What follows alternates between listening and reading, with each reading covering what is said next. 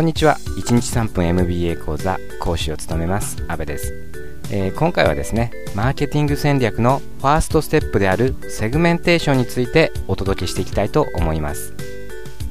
セグメンテーションとは大きな市場をですねある条件によって細分化していく方法です。細分化する条件にはですねいろいろなものがあるんですが、まあ、代表的なものとしてはですね、えー、性別で分類したり、えー、年代で分類したりそしてま年収で分類したりするものということができると思います。例えば、えー、ま市場をですね男性女性という基準であるとか、えま10代20代30代という基準であるとか、えま年収1000万未満1000万以上というま基準であるとかこのような基準でですね、えー、ま細分化していくのが、まセグメンテーションというわけです。それではなぜマーケティングではですねこのような市場の細分化を行わなければいけないのでしょうか。その理由としてまず挙げられるのが全ての人の全てのニーズに応えることは不可能であるということです。例えば携帯電話の業界において、まあ、1億3000万人弱のですね、えー、日本人全てのニーズを満たす端末というのはどのようなものが考えられるでしょうか？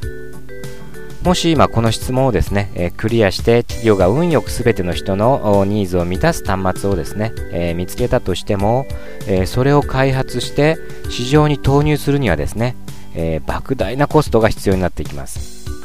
そして、まあ、この高コストゆえにですね、え価格も非常に高いものになって結局はですね、えまあ、ターゲットにする多くの人には手が届かないという、まあ、ジレンマに陥ります。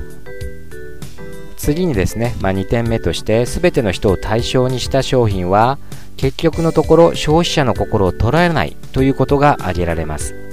えー、まあ、あれもできますこれもできますというですね、まあ、全ての人の全てのニーズを対象にした、えー、商品とかサービスというものは、まあ、結局はね汎用品ということになってプロダクトのねコンセプト自体がね非常に曖昧で不明確なものになります。このようなコンセプトが不明確な商品であるとかサービスは顧客を混乱させるだけでですね、えー、まあ、心を捉えるということは非常に難しいというのはですね、えー、まあ、皆さん想像にね固くないと思います。そして最後の3点目は、まあ、企業のね経営資源の問題です。えー、人、物、金というですね、えー、まあ、企業の保有する経営資源が、まあ、無限にあればですね、全ての消費者を対象とする非常に大きなマーケットで事業を展開しても問題はないかもしれませんが現実にはですね、えー、企業の持つ経営資源には限りがあります。この限りある経営資源をですね、まあ、有効に活用して、え、収益を上げていくには自社の得意とするですね市場であるとか強い競合相手のいない市場にですねフォーカスして、まあ、事業を展開していく必要があるのですまあ、実際にですね、市場を細分化して、まあ、ターゲットを絞れば絞るほど、まあ、顧客の心を捉えてですね、えー、ま、ヒット商品が生まれていますので、ここでね、ま、事例をいくつか、ま、ご紹介したいと思います。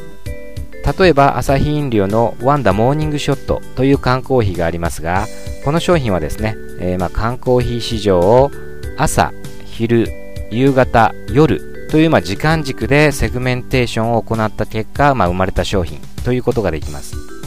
通常缶コーヒーというのは、まあ、ランチの後であるとか、まあ、夕方ですね、えー、仕事で一息つきたいという時にですね、まあ、飲むというイメージがありますが、えー、まセグメンテーションの結果ですね、ライバル企業がま存在せず、意外にね、大きな市場である、ま朝という絞り込まれた市場にですね、えー、ま参入することによって、えー、始業前にですね、えー、気分をまあすっきりさせたい若手ビジネスパーソンの心を捉えてですね、え大ヒットをま記録しました。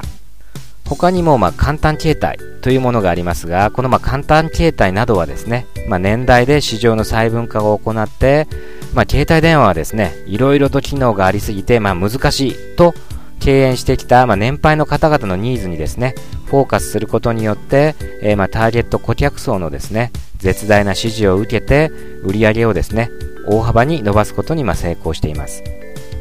このように、まあ、マーケティングではですね、市場を同じ趣味であるとか思考、考え方を持つ、まあ、小さなマーケットにですね、えー、細分化していって、えー、ターゲットになる顧客の心をですね、えー、捉える、まあ、商品であるとかサービスを提供していけるかどうかが、まあ、成功の鍵ということができます